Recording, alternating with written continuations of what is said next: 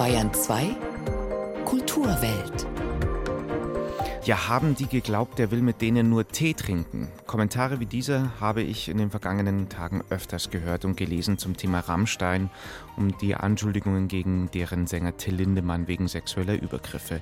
Typische Sätze für das Phänomen Victim Blaming, wenn die Schuld für ein Vergehen von den mutmaßlichen Tätern auf die Betroffenen abgewälzt wird. Darüber spreche ich gleich mit Julia Fichtel von der Feuerwerk-Fachstelle Pop in München. Außerdem in der Sendung einer der erfolgreichsten und höflichsten Deutschrapper der vergangenen Jahre, Apache 207 und sein neues Album Gartenstadt. Kultur am Morgen auf Bayern 2. Heute mit Tobias Roland. Zwei Grammys fürs beste Amerikaner-Album hat im Laufe seiner Karriere schon abgeräumt. Bald ist er auch noch im neuen Martin Scorsese-Film Killers of the Flower Moon in einer kleinen Rolle zu sehen und hier hören wir ihn mit seinem neuen Album Weather Vanes, John Isbell and the 400 Unit.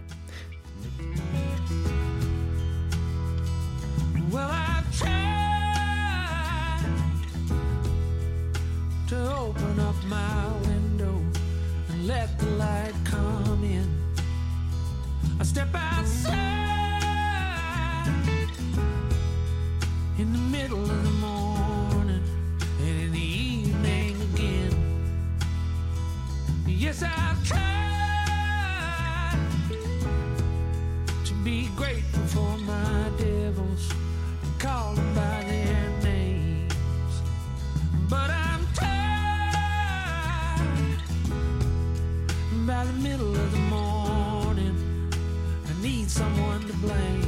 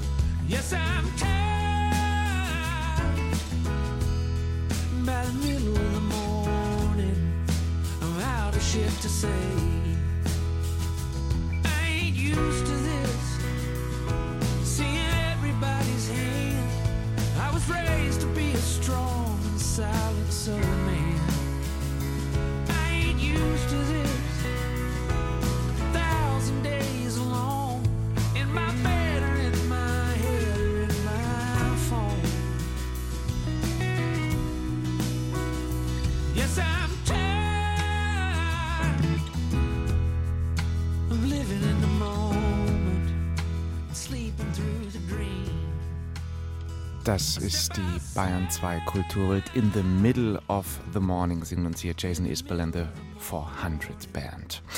Wir kommen zu einer Frau, die als Ratschkattel Paula Pirschel berühmt wurde und mit diesem Bühnenalter Ego zahlreiche Kabarettpreise gewonnen hat. Maria Peschek, Schauspielerin, Theaterautorin, mit meinem früheren BR-Kollegen Kollegen Michael Skaser war sie auf Kleinkunstbühnen unterwegs, war für Ottfried Fischer beim Bullen von Tölz im Einsatz. Und irgendwann mit den Jahren hat die gebürtige Landshuterin die Rolle der Ratschkattel Paula in den Ruhestand geschickt und die Schürze nicht mehr auf der Bühne angelegt.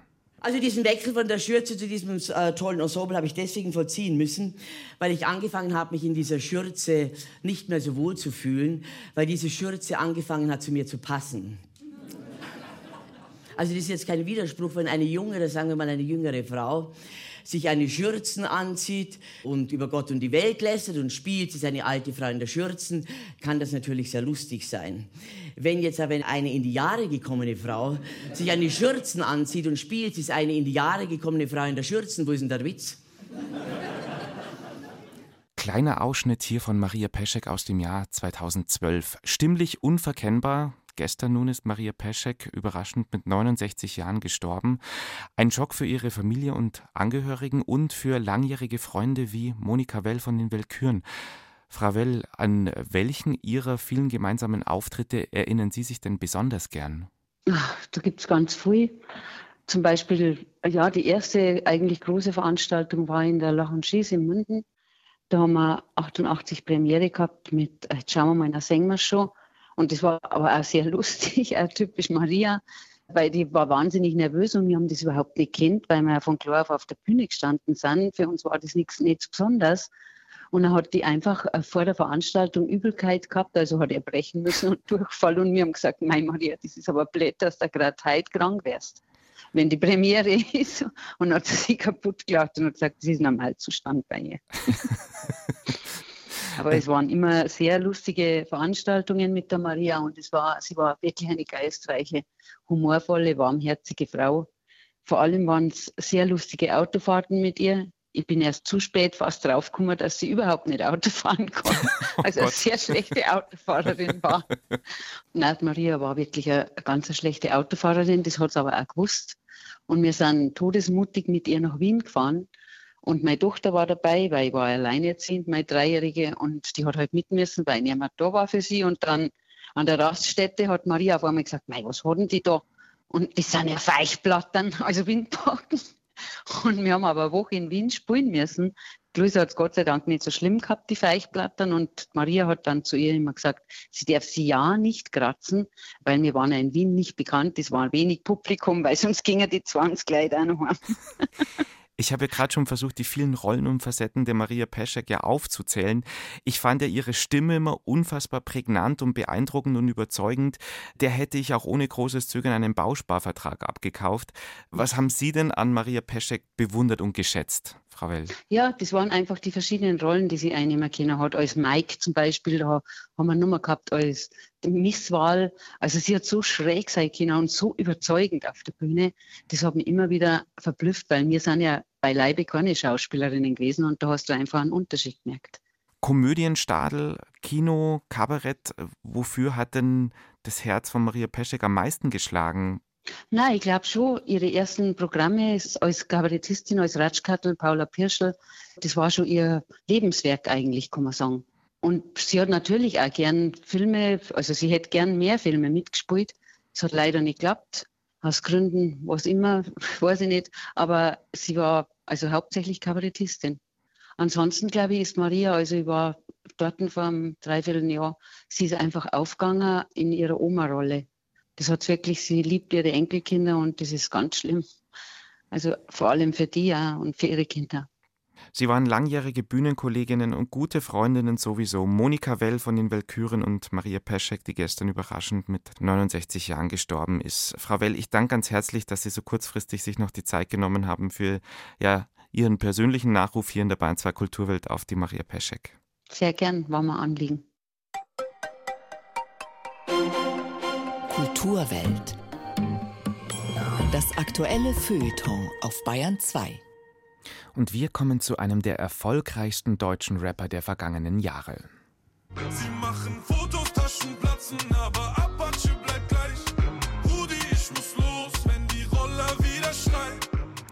Seit März ist das hier offiziell der am längsten in den deutschen Charts platzierte Titel und hat damit, auch irgendwie kurios, Last Christmas von Wham vom Thron gestoßen. Roller heißt diese Nummer von Apache 207. Der nächste Rekord für den Rapper aus Mannheim, der im echten Leben Volkan Yaman heißt. Und Apache, das war der Spitzname seiner Mutter, den er bekommen hat von ihr. Und das 207 ist eine Hommage an den Bundestagswahlkreis 207, sagt er. Und jetzt ohne großes Tamtam hat Apache 207 im Frühjahr sein drittes Studioalbum angekündigt, mit einem einzelnen Plakat in der Mannheimer Innenstadt. Darauf zu sehen, der Rapper, der rauchend im Vorbeigehen einen Blumenstrauß im Müllkorb entsorgt. Drüber steht in großer Schrift Gartenstadt, so wie der Stadtteil von Ludwigshafen, in dem er aufgewachsen ist. Also zurück zu den Wurzeln. Christine Harthauer hat sich das neue Apache 207 Album schon mal angehört. Und manchmal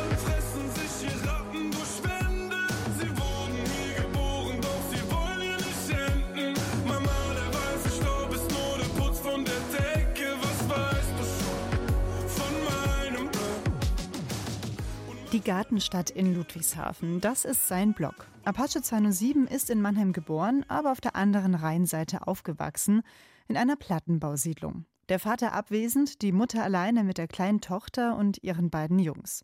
Volkan Yaman, alias Apache 207, und sein Bruder Hakan. Eine Ratte, die sich aus armen Verhältnissen rausgefressen hat, so inszeniert sich Apache 207 auch auf seinem aktuellen Album. Sein Blog in der Gartenstadt aber wird er nicht los. Ein Schritt Richtung besser, drei Schritte Richtung schlimmer. Fünf Schlücke aus der Flasche, die mich dran erinnern.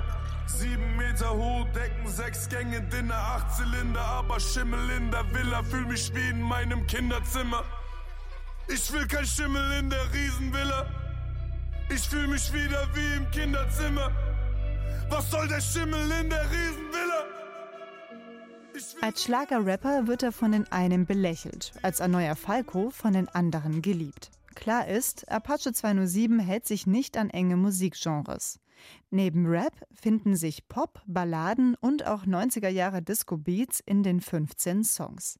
Und ein ungewöhnliches Duett mit Altrocker Udo Lindenberg. Seite an Seite performen die beiden im Song Komet, der vorab als Single erschienen ist. Apache 207 zeigt damit seine Vielseitigkeit und bescherte Udo Lindenberg seinen ersten Nummer 1 Hit. Und wenn ich gehe, dann so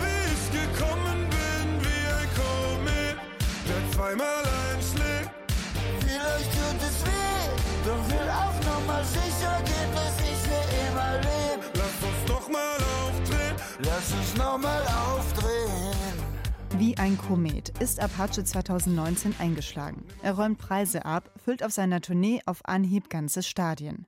Dabei verschwindet Volkan Yaman vollständig hinter seiner Kunstfigur Apache 207. Keine Interviews, immer mit Sonnenbrille und keine Einblicke in sein Privatleben. Stattdessen lässt er die Musik für sich sprechen. Gleich ein paar Songs des neuen Albums handeln von seinem komplizierten Liebesleben. Besonders einer sticht hervor, auf irritierende Weise. In Ohne Gnade singt Apache 207 über eine Frau, die ihn nie wieder sehen wird, die auch keiner mehr finden wird.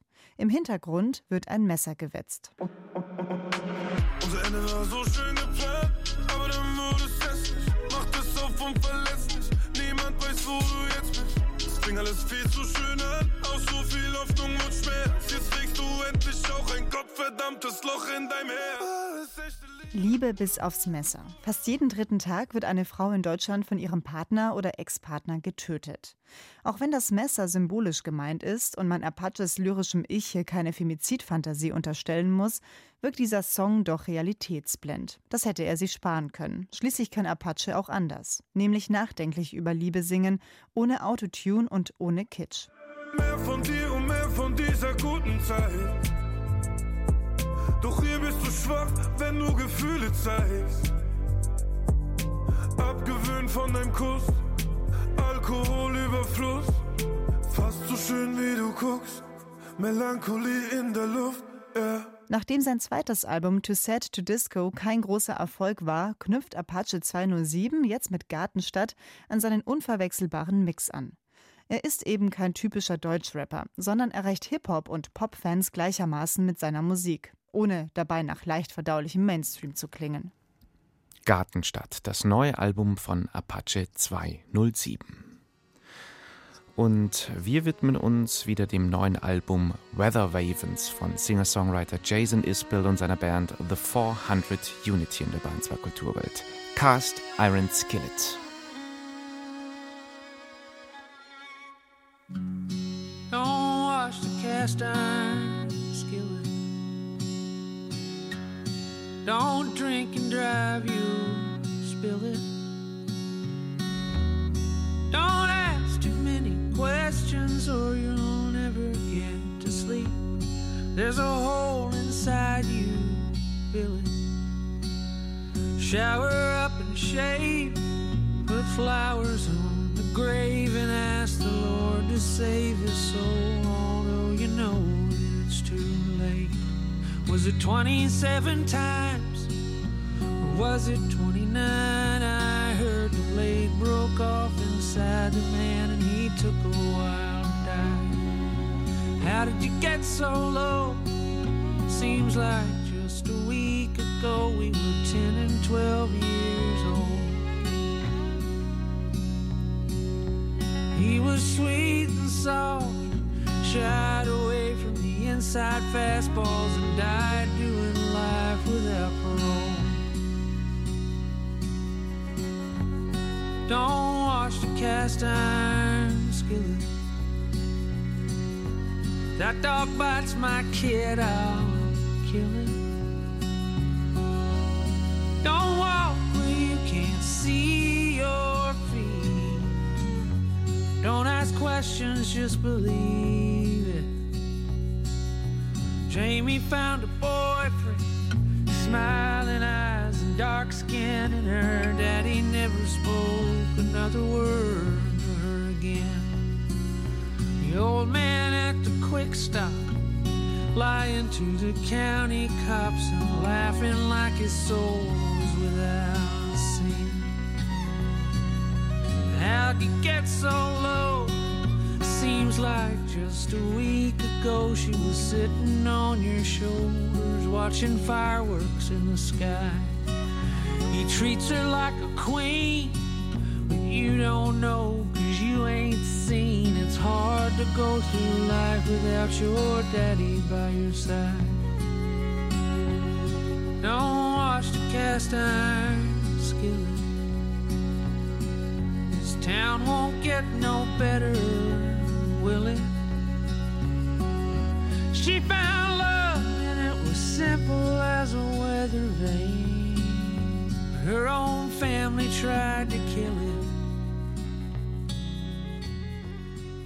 Jason Isbell and the 400 Units sind das hier in der Kulturwelt auf Bahn 2 mit Musik von ihrem neuen Album Cast Iron Skillet. Die Musik von Rammstein wird ja gerne mal als neue deutsche Härte bezeichnet. Nun geht die Band auch mit juristischer Härte gegen die Vorwürfe sexueller Übergriffe vor, spricht in einem Statement von ausnahmslos unwahren Anschuldigungen und hat die bekannten Berliner Medienanwälte Scherz und Bergmann engagiert, die rigoros gegen Verleumdung ihres Mandanten Lindemann vorgehen wollen. Und Rammstein selbst haben gestern am Ende ihres zweiten von vier München-Konzerten sich dann doch noch zumindest indirekt geäußert. München, wir hatten ein Riesenglück mit dem Unwetter. Hoffen wir, dass andere noch vorbeiziehen, sagte Rammstein-Sänger Till Lindemann am Ende des Konzerts.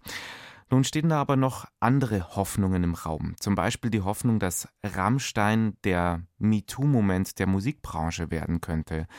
Mein Studiogast jedenfalls hat auch diese Hoffnung. Julia Fichtel von der Fachstelle Pop hier in München. Hallo, danke für die Einladung. Ganz kurz, Fachstelle Pop in München, was kann ich mir da vorstellen?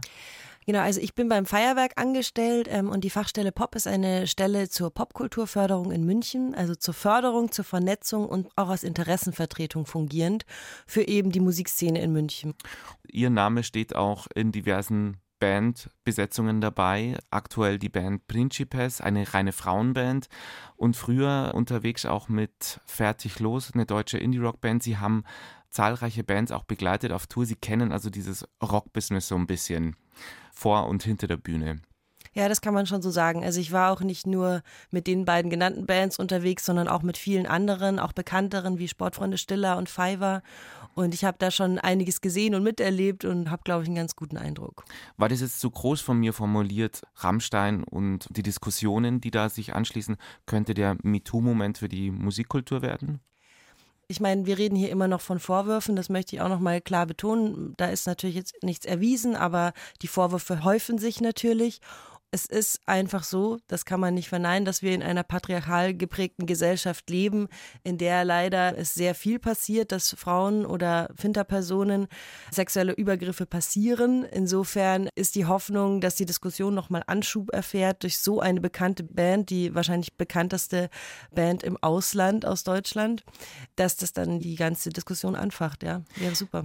Ich habe vor zwei Tagen sehr aufmerksam zugehört bei uns im Bayern zwei Tagesgespräch. Da ging es auch eine Stunde um Rammstein und ich fand es bemerkenswert, dass die meisten Anrufe sowohl von Frauen und Männern sich ja irgendwie um das Thema Victim Blaming drehten, also Täter-Opfer-Umkehr, so nach dem Motto, dass die Schuld des Täters für eine mutmaßliche Straftat dem Opfer zugeschrieben werden soll.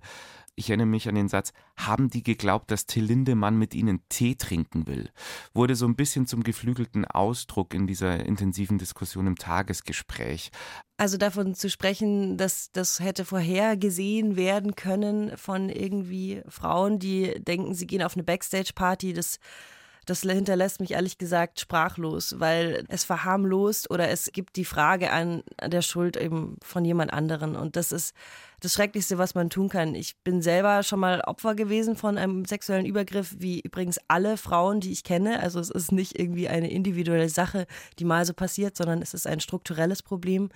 Und ähm, wir in unserer Gesellschaft wollen doch, dass alle Menschen sich sicher fühlen können. Und wieso sollte ich davon ausgehen, dass nur weil ich irgendwie auf eine Backstage-Party gehe, auf, ich war auch schon auf sehr vielen, dann, dass mir da irgendwas passiert, was ich nicht möchte. Also es ist für mich der lächerlichste Vorwurf, den man sagen kann. Ein Vorwurf, der sich ja im Zuge auch dieser ganzen jungen Frauen, die mutmaßlich Opfer von sexualisierter Gewalt bei Rammstein geworden sind, die sich da melden. Und da heißt es dann auch, und das zahlt ja auch wieder auf das Thema Victim Blaming ein. Warum melden die sich erst jetzt? Es fällt vielleicht leichter den Zuhörerinnen, wenn ich ähm, kurz da wieder über mich spreche. Also mir ist eben das selbst auch schon passiert und warum habe ich das nicht angezeigt und nicht veröffentlicht? Der größte Faktor darin ist Scham die Scham davor, dass man selber verantwortlich ist, selbst irgendwie was dafür kann, dass einem das passiert ist. Die andere Sache ist äh, die Retraumatisierung.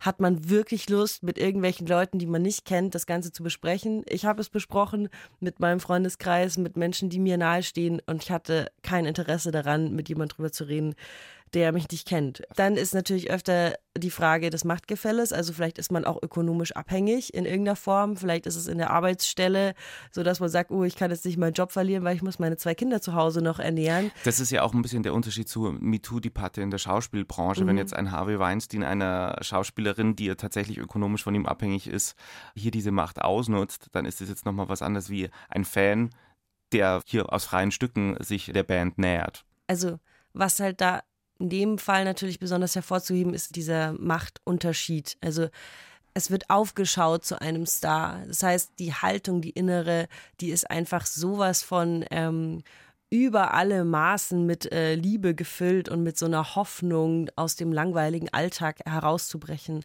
Insofern es ist es einfach nur ein Aufschauen und ein Wunsch, dass es eben auf keinen Fall einem irgendwas Schreckliches passieren kann. Für die laufenden Rammstein-Konzerte gilt keine Row Zero, keine Aftershow-Partys. Laut Internetstatement der Band ist das Olympiastadion gerade ja gefühlt der sicherste Platz auf Erden, denn es wurde die Einrichtung von Safe Spaces angekündigt.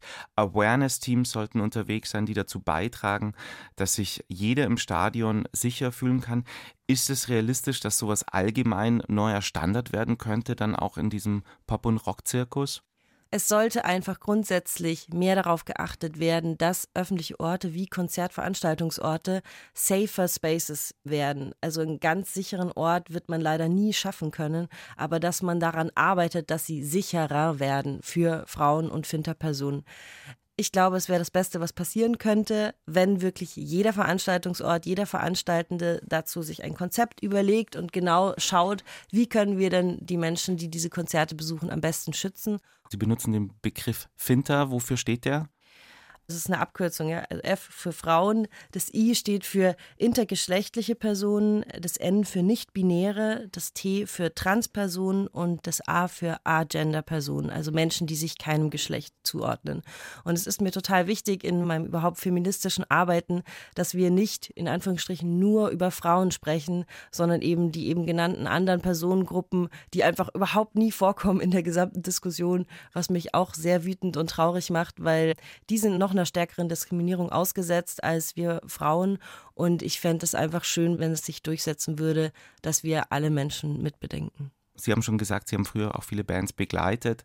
Was ist denn da die Praxis bei, bei diesen Backstage-Partys, die auch, glaube ich, so ein bisschen so bei jedem da draußen, bei unseren Hörern, glaube ich, bei jedem ganz unterschiedliche Ideen und Vorstellungen und Fantasien wecken. Was ist denn da Realität? Die aller, aller, allermeisten Partys, die ich erlebt habe, sind eigentlich genauso wie so eine schöne Vorstellung der meisten Zuhörerinnen wahrscheinlich ist. Also zum Beispiel jetzt mit Sportfreunde Stiller oder mit Fiverr. Das heißt, dass man einfach hinter der Bühne ist, eine gute Zeit hat nach dem Konzert, alle sind euphorisiert, fertig, das war's.